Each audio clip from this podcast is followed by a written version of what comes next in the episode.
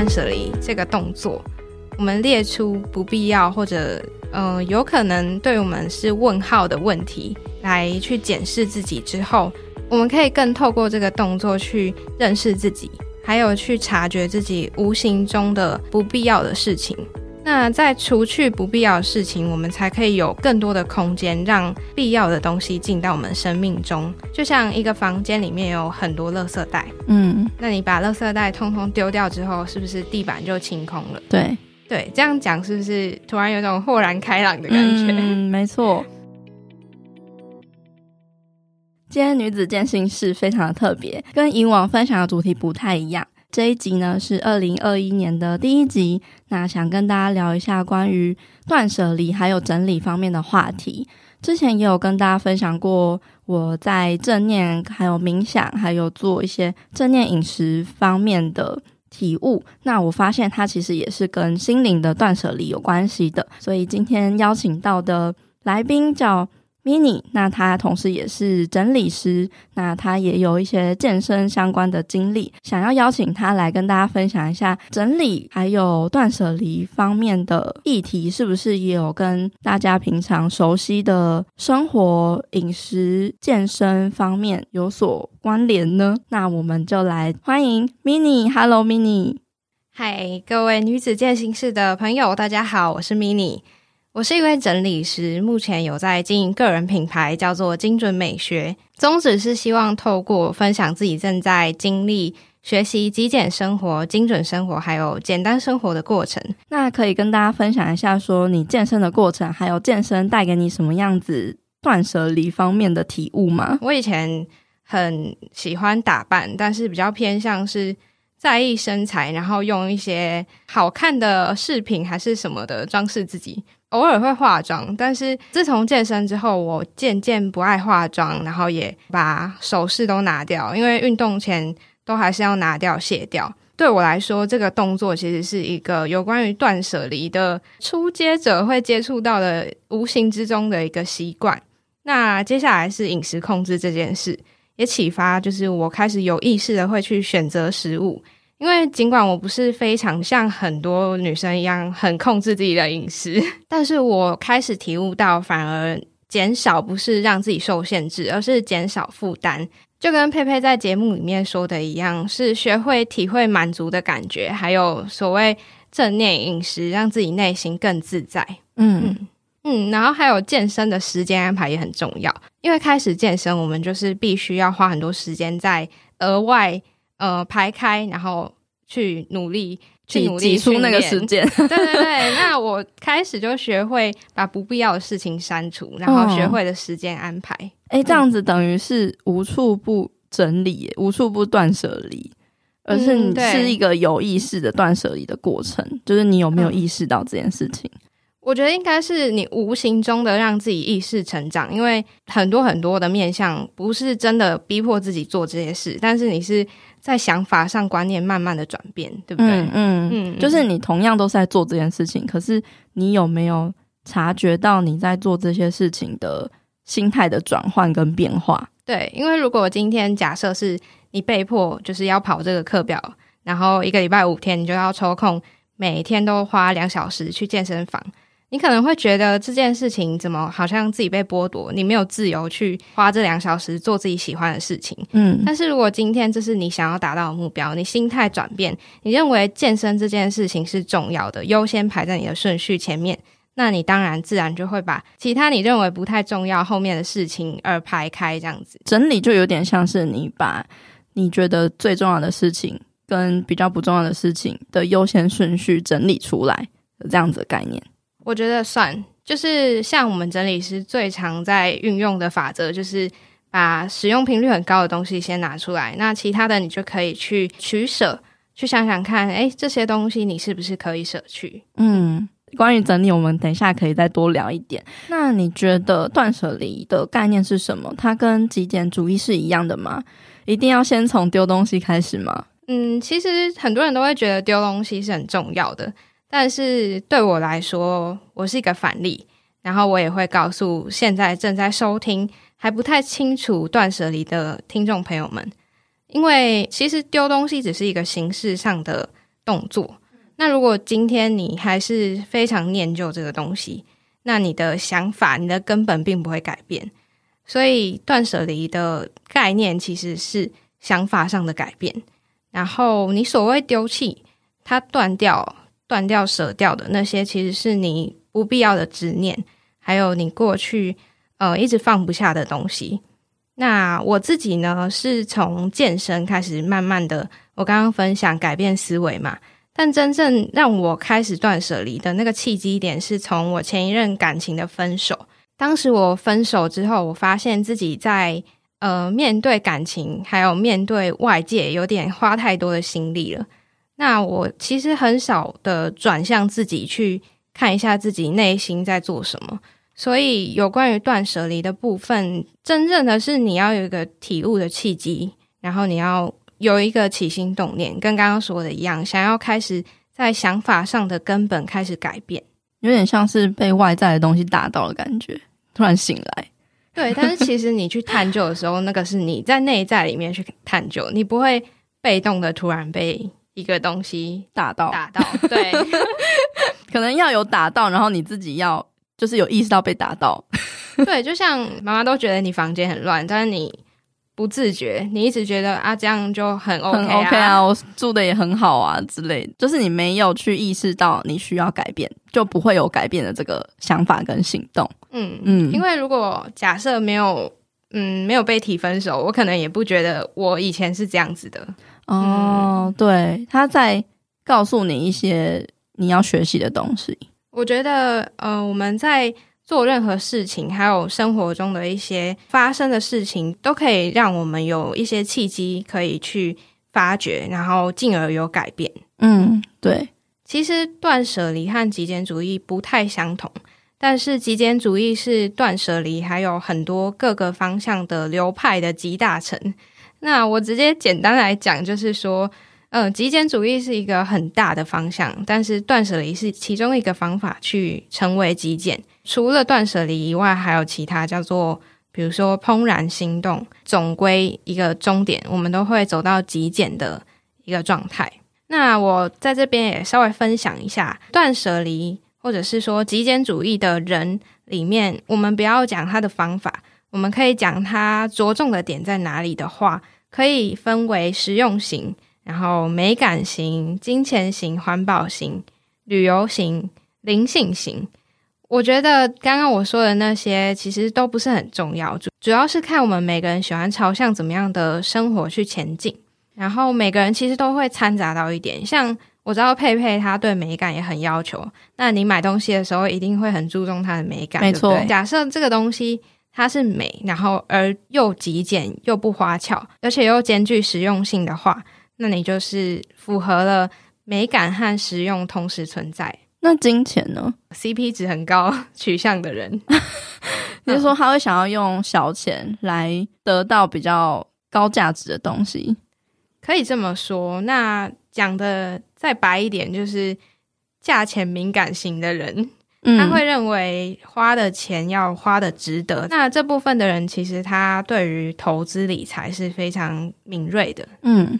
对，他知道什么东西是有价值的，花在有价值的东西上，也不能直接说花在物品上，有可能是像我们都会投资在自己，比如说保养啊，或者是投资在自己身上，对，脑袋啊，嗯、学习啊，嗯、或者健身啊，不是说无意识的乱消费的那种类型，因为有的人是偏向。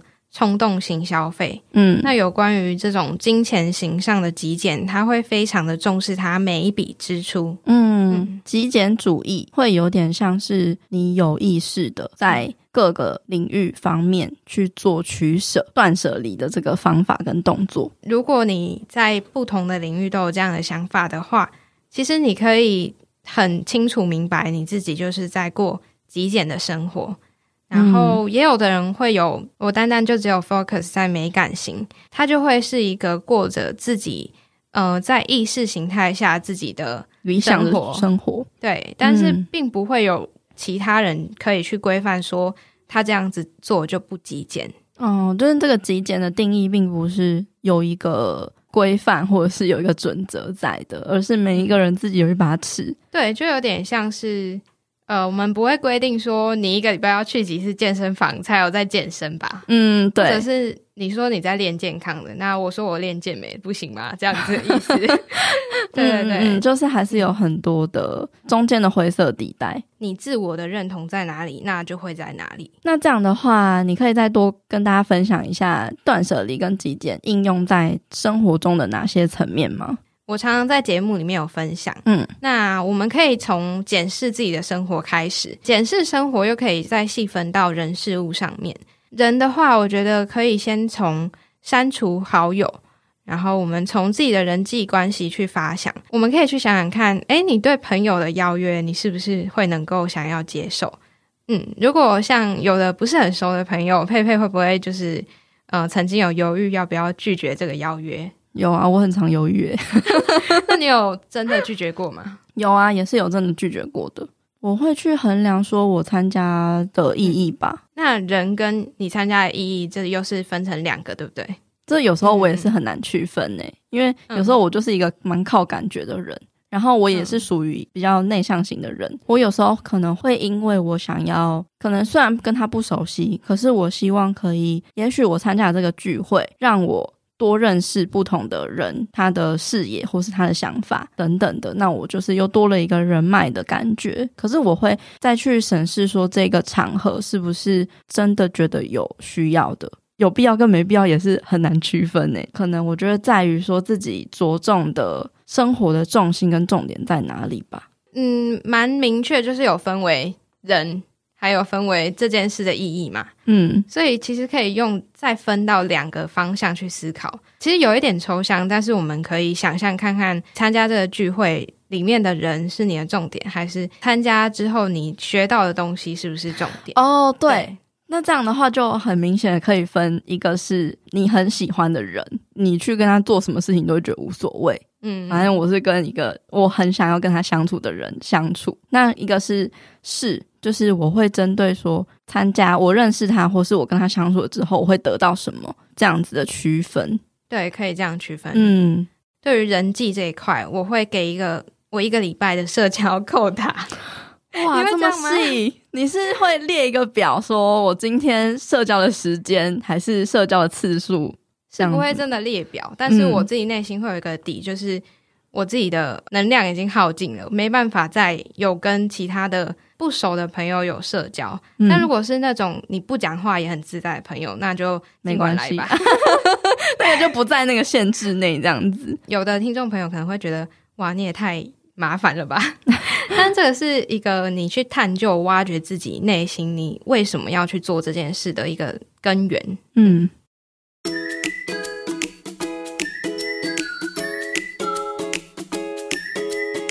阳光豆米浆营养商谈室。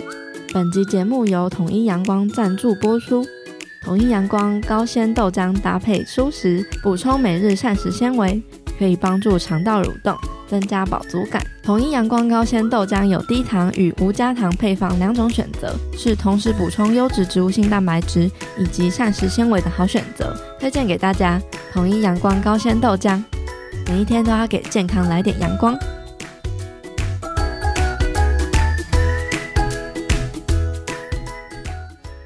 嗯、呃，你会怎么建议大家去做一个这样的检视？是要跟自己对话吗？还是要怎么去观察自己，做出这些人际关系的断舍离？那对于我们有什么帮助跟好处吗？这部分我觉得可以先建议听众朋友先列出自己很难抉择的事情，比如说参加国中同学聚会，为什么会让自己纠结？主要是因为聚餐的费用吗？还是聚餐地点呢？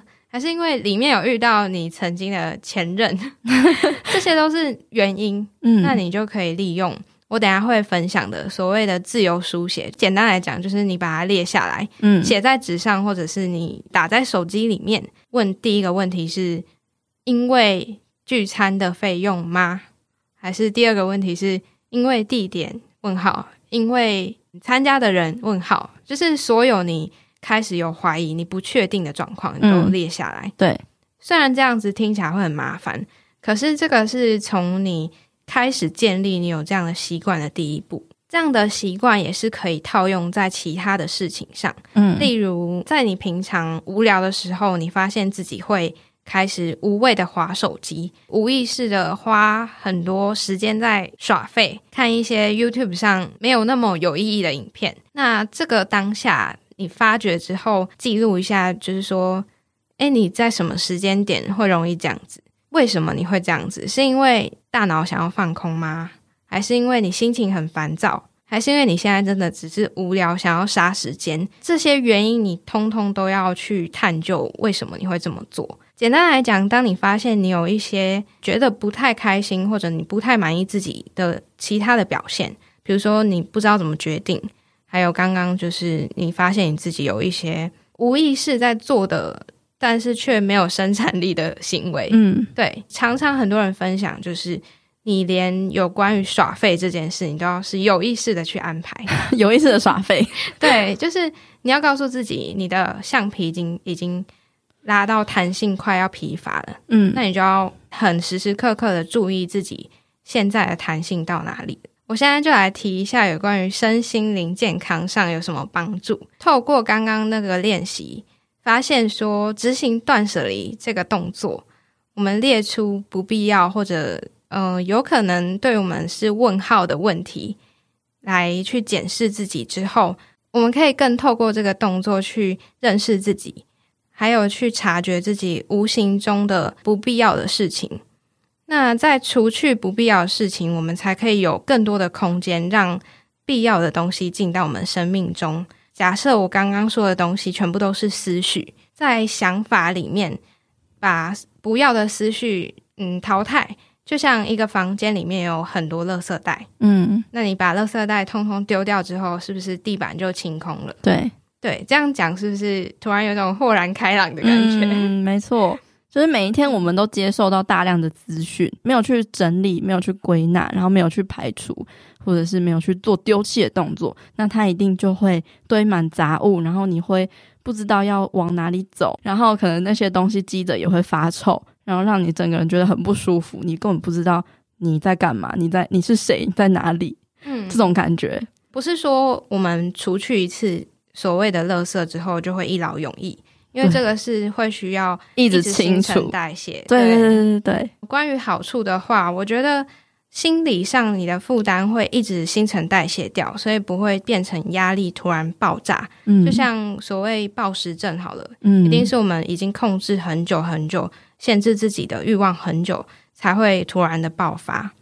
那你有这样的习惯之后，我们每个人的弹性都还保留在一定的状况，不会因为突然的一个小事情就开始纠结。嗯，刚刚说的其实都是我们接触断舍离，然后固定的新陈代谢之后会有的帮助。那无形之中，你会慢慢的越来越了解自己。嗯，在问的过程。就是刚刚说的自我对话，里面也会有很多跟自己相处交流的机会。最后呢，你会越来越清楚自己是需要什么，还有你会知道自己是怎么样的人。因为之前我曾经有看过一本书，上面就有说，嗯、呃，我们每个人都时时刻刻的在跟自己相处，但是为什么有的人连自己都不懂自己呢？对啊，我们有时候会连自己都不知道自己在做什么。那嗯，其实就是少了你去透过跟自己对话的这个过程。之前我也有跟大家分享那个《僧人心态》这一本书，嗯、里面也有讲到一个关于就是要怎么认识自己的一个故事。嗯、就有个僧人就带着那个作者到一个充满灰尘的镜子面前，问他说：“你现在看得到你的样子吗？”作者就说：“嗯，他看不清楚。”然后那个僧人就突然的把那个一堆灰尘就这样子。拍拍拍拍拍，然后那些灰尘就那个粉尘就整个刺到他的眼睛里面，很不舒服。嗯、可是把那些东西都清楚了之后，他发现他好像更能够看清楚自己一点了。所以大概就是这样的过程吧。嗯，那些灰尘就好比那些我们生活中不必要的思绪，就像是环境里面的的确确我们太久没有去清理那些灰尘，的确很多东西都是我们已经遗忘已久没有去看的。那这就是所谓我们整理师 很常会需要做的工作。没错，还有我对于就是断舍离对我们的身心灵的帮助，我还有一个体悟，就是我们常常会无意识的塞下过多的东西。嗯、我们人好像很喜欢一直把东西揽在自己身上，或是吸收。例如，不管是吸收资讯也好，或者是吸收食物，就会想要一直吃，一直吃东西，就是一直看到处看，欲望也是无止境的追求，就是会想要那些很多的东西。关于你心灵会觉得。还不够的感觉，对对对，还不够。那是不是断舍离？就是它有点像是你要去意识到满足点在哪里。更精确，我会觉得我想要这样解释，就是嗯，你会知道怎么样是你足够了，或者你会知道怎么样对你来说就够了。其实不一定要到满足，你才会需要停止。你不一定要追求到满足，每一件事情不用真的尽善尽美。在我所接触到。我觉得极简主义并不是说要让自己满足，极简主义比较偏向是你知道这件事情对你的好处，但是，嗯、你不用每一件事情都要求到，诶，我觉得这个我要多少，那个我要多少，你没有得到那样子也无所谓的感觉，这个感觉你可以体会吗？就是一种放下执念与执着的感觉，嗯，就有点像放下所谓的完美主义。因为你想要追求，一定就是你认为不够完美。但是当你停止去追求那些事情的时候，你会发现眼前它长成这样子，你也看得很开心，就是你也看得很顺眼。那如果不顺眼怎么办？这个就是在于你心里可以去打破的一些框架吧。嗯，嗯，因为你看了不顺眼，一定就是你想法上有执念啊。那其实也不用刻意去要求自己一定要放下什么东西，就跟我们不会要求客户一定要丢什么样的东西。我们用物品来比喻好了。好，有的人会很喜欢保留自己小时候到大的小贝贝。嗯，对对对，小贝贝。那假设这个东西已经发霉。执意要留恋的话，变成说每天抱着他睡觉是伤害自己的健康。在这样的情况下，你会选择继续伤害自己吗？还是你会认为你必须要抛下这件小贝贝？因为我没有这种东西，我讲起来觉得好奇怪。虽然心有不舍，但是我们还是必须要去面对到他这件事情对你的。好处坏处，你学习成长之后，当你可以面对把小贝贝抛下的这个情绪，愿意去把执着拿掉之后，你心里会变得更开阔，因为你知道，如果继续存在的话，这个发霉会影响到自己的健康。可能有点像是我们从小到大都有一件很喜欢的衣服，我们长大就是一定人就会就会穿不下，它 size 一定比较小。可是你如果又要硬塞硬穿的话，那你自己就很不舒服。嗯，然后可是你意识到啊，这个东西已经不再适合我了，或者是我这个阶段就是找到更适合自己的衣服了，你就可以放下它。当你去追求每一项东西都是完美的，那我们每个人都不会有他所特别擅长或者他的特色的。而且这个完美很难定义耶，每个人都不太一样。可是刚刚佩佩有提到，就是每个人都会觉得还不够，而且欲望是无限的。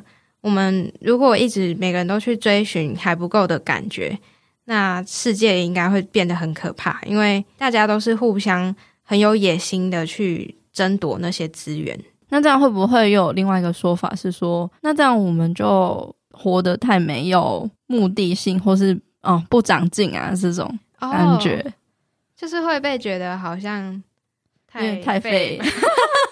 那你就是都觉得啊，这样就可以了，这样就 OK 了，这样我就满足了。那是不是就会活在一个比较低价值，或是没有比较好的成就的状态里面？这件事情我倒是没有想过诶、嗯，因为以我现在所知道，有在接触这个断舍离，然后比较偏极简主义的人，他们所追求的东西，不是让自己在呃台面上的数字好看，他们真正自己喜欢的东西是。相对于刚刚说的金钱也好，或者是成绩数字也好，比较不会是用数字来衡量，然后也不会是越多越好的。它是每个人在内心里面去探究自己真正适合里面的快乐，嗯，但不会是说它有高低程度之分，没有办法量化，但是它是可以用实质去感受到的。有点像我们常常会觉得不够，或是不满足，或是不完美的原因，也是因为那些外在的数字条件跟框架，你看到的那些东西，嗯、就是你的数字还不够，你的标准还没有到那边，那你还不够。这个也是外面的规则定出来的东西。可是如果你自己觉得自己会快乐的规则跟样貌的时候，你就知道，哎，你在这个这样子的状态也很好，也很 OK。嗯、呃，我曾经有看过阿德勒提出的一些东西，假想过一个理论，就是如果这个世界上只有你一个人，那会不会这么多的烦恼通通都会不见？因为刚刚提到的很多你去意识到的数字也好，还有你看到你的表现，通通都是因着有其他人的样子，你才会去知道有个高下，嗯，有比较。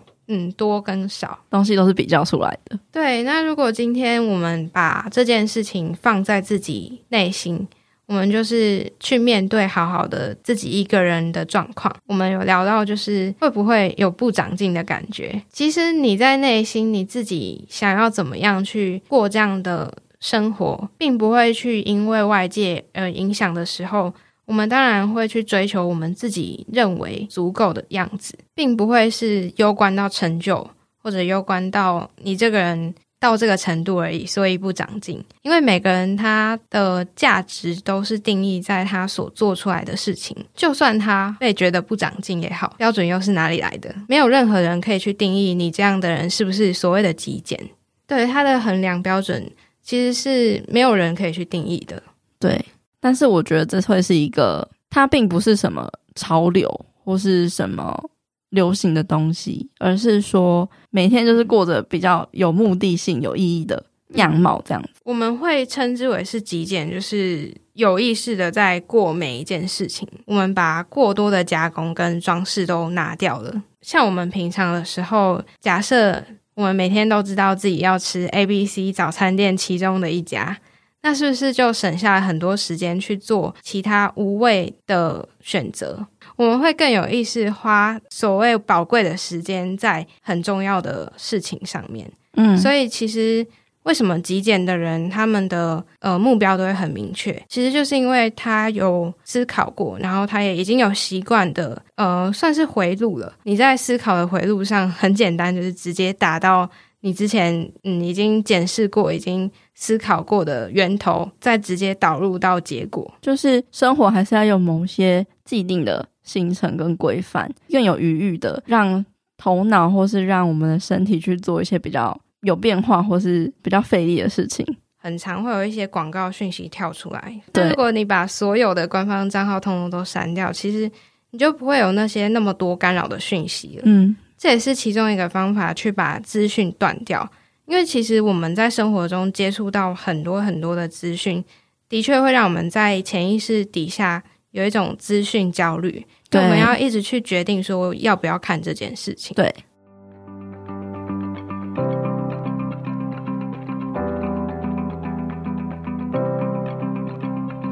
你喜欢女子健心室分享的内容吗？我每一周都会写一封健心电子报给你。和你分享每周最新音频节目内容的消息，也会在里面说一些悄悄话。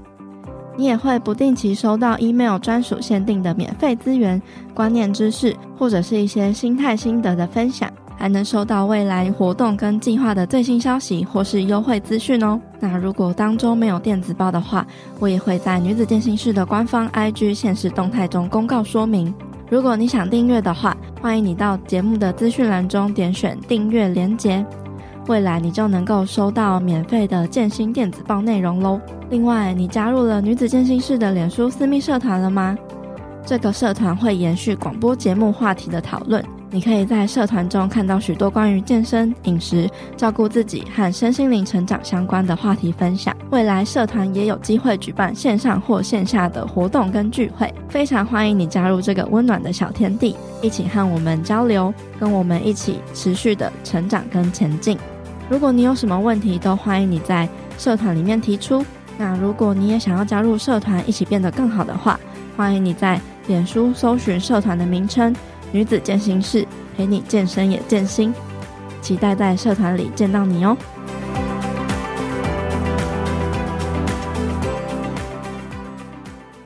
好，那你会建议大家怎么开始执行断舍离？就是从生活各方面开始执行，还有没有什么心态的建立或是方法的步骤可以跟大家分享？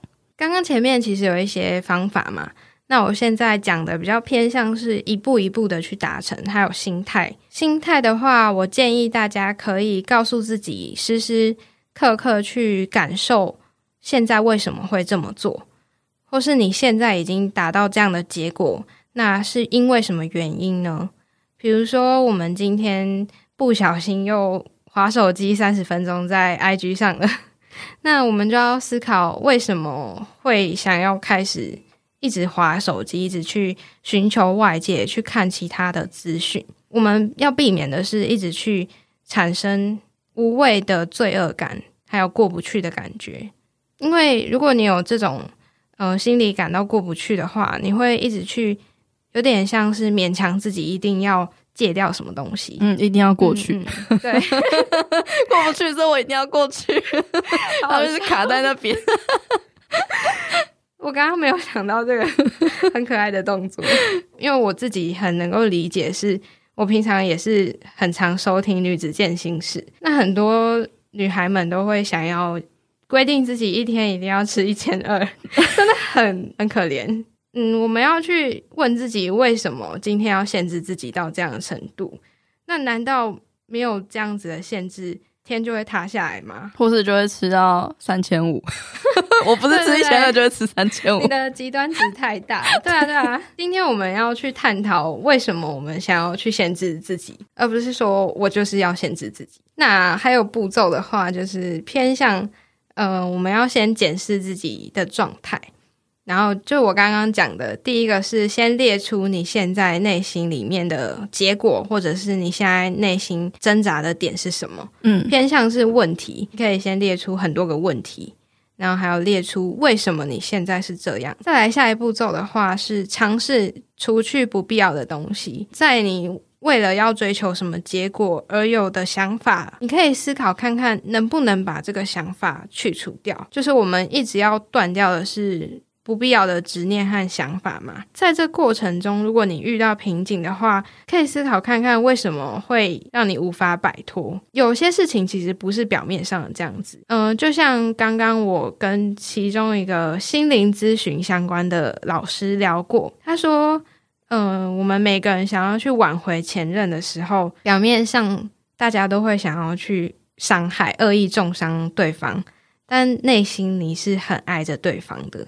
这个就是一个你要去一层一层像洋葱一样剥开，你内心的动机是什么？就像刚刚说的那个生人的镜子一样。如果我们一直让灰尘累积在面前的话，从头到尾你也不知道你现在是长得怎么样子。对，你也不知道你自己是不是脏的，因为镜子也是脏的，就是所以自己看起来也很脏。那你有没有就是对整理或是断舍离的时候，觉得很挫折或是不知所措的时候，因为我们可能常常在想要断舍离某些东西的时候，就会觉得啊，不知道到底要不要断。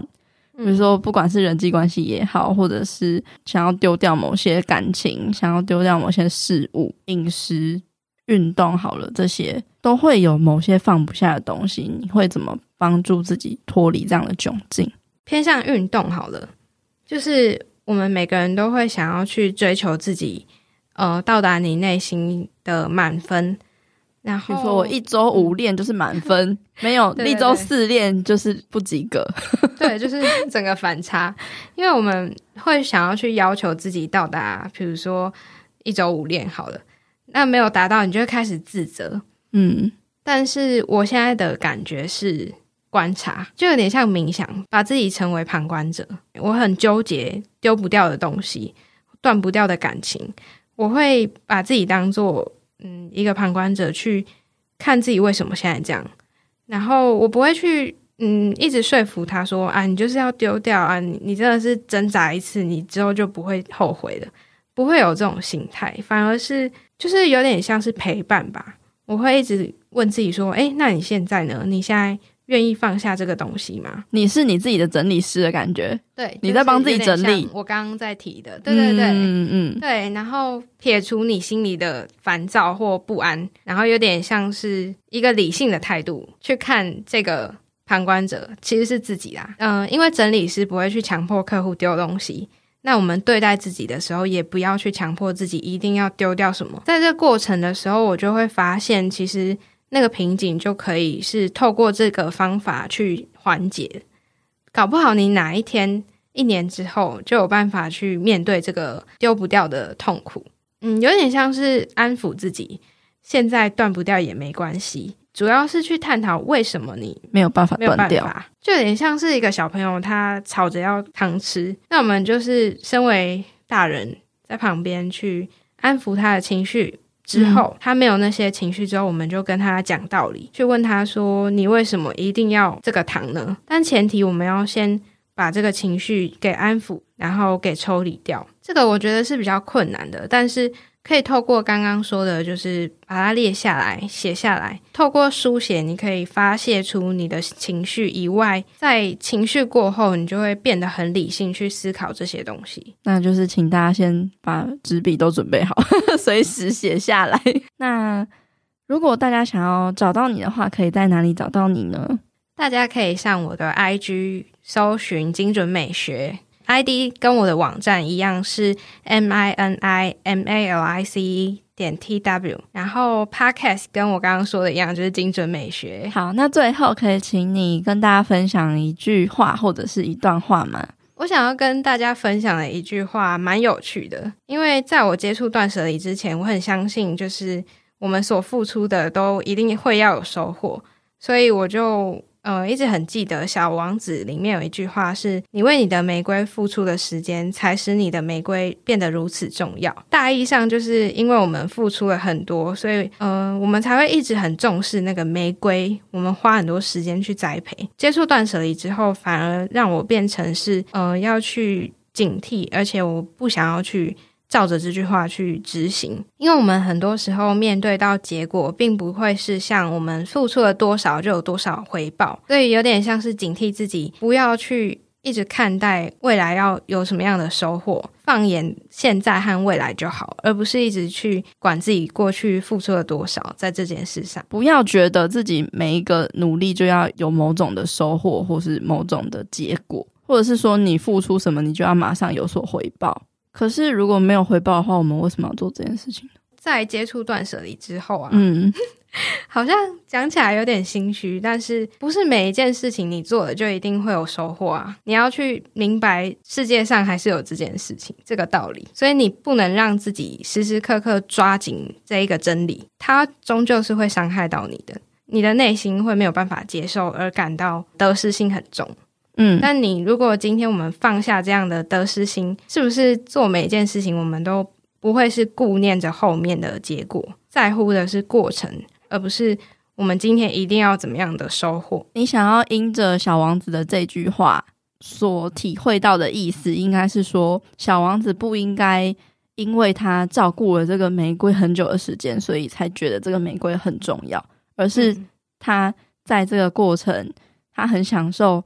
跟玫瑰相处，然后照顾它、呵护它、跟灌溉它的这个感觉，因为他在乎这个玫瑰，所以他有了这些过程，然后也增强了这个玫瑰的重要性，而不是只是我付出了多少时间跟努力。对，希望大家听了这一集呢，可以在生活的各个面向都更有意识的意识到断舍离这件事情。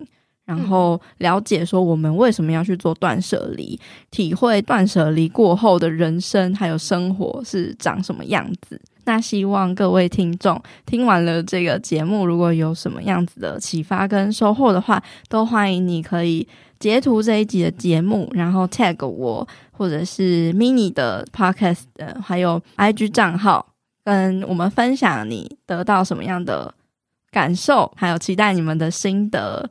那今天这一集就先这样子，好，谢谢 Mini，谢谢佩佩。